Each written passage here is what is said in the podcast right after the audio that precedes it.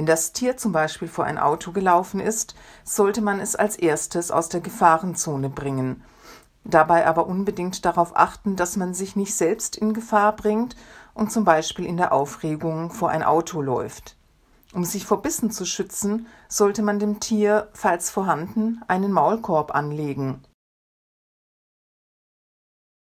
Eine Wunde sollte man erst versorgen, indem man das Fell um die verletzte Stelle abschert und die Wunde desinfiziert oder mit klarem Wasser abspült. Blutet die Wunde stärker, dann einen Druckverband machen, zum Beispiel mit einem Taschentuch oder einer Kompresse. Hat das Tier Durchfall oder Erbrechen, weil es eine giftige Substanz aufgenommen oder eine Infektion hat, sollte man ihm zunächst etwas zu trinken anbieten, um den Flüssigkeitsverlust auszugleichen. Bei Welpen mit Durchfall dauert es oft nur wenige Stunden, bis ihr Zustand lebensbedrohlich ist. Deshalb immer unverzüglich die tierärztliche Praxis oder den Notdienst aufsuchen.